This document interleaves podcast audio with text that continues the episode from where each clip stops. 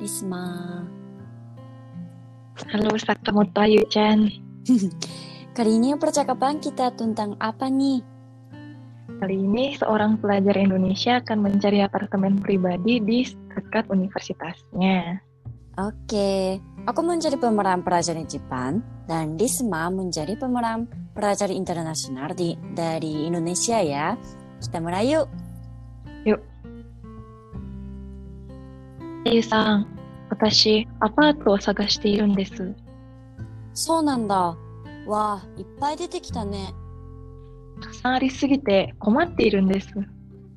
条件は大学まで徒歩15分以内、家賃6万円以下だね。はい。ここからどうやって選べばいいですか他に希望はある安ければ安いほど助かります。あと、できれば2回がいいです。それじゃあ安い順に並び替えてみよなるほど。う。見て見て、ここ激安だよ。2階の部屋で5万円だって。あ、本当だ。古さが気にならないならいいかもね。あとは、ここもいいですね。ああ、ここは知ってる。友達が住んでるよ。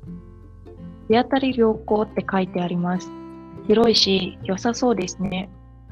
見学してみるそうします。このサイトから予約できるんですね。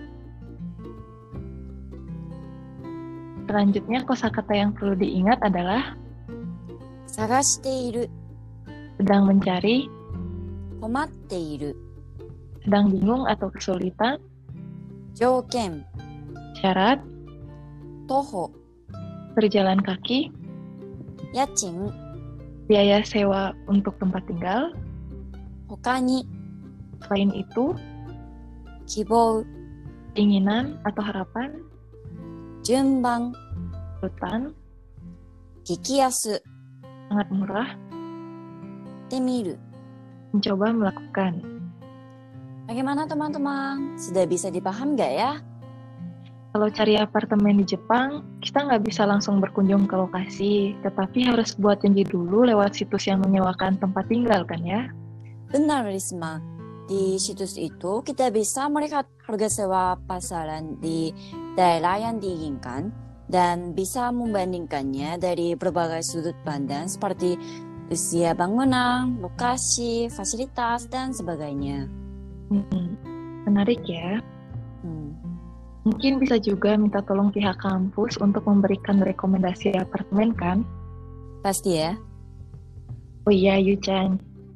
Hai.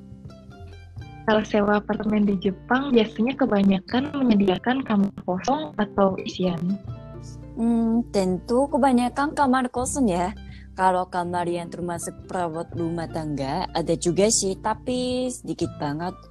Hmm. Kalau bakal tinggal bertahun-tahun, mungkin lebih baik pilih kamar kosongan dan beli perabotan sendiri ya. Iya, biasanya itu lebih murah ya. Mahasiswa Jepang yang merantau biasanya seperti itu sih. Hmm. Ya juga ya. Oke deh. Podcast kali ini sampai di sini dulu ya. Oke, ikuti terus informasi dari Kepo Jepang ya teman-teman. Benkyo gambatte kudasai. Semangat ya. Arigatou gozaimasu. Arigatou gozaimasu. Mata ne. Bye-bye. Bye.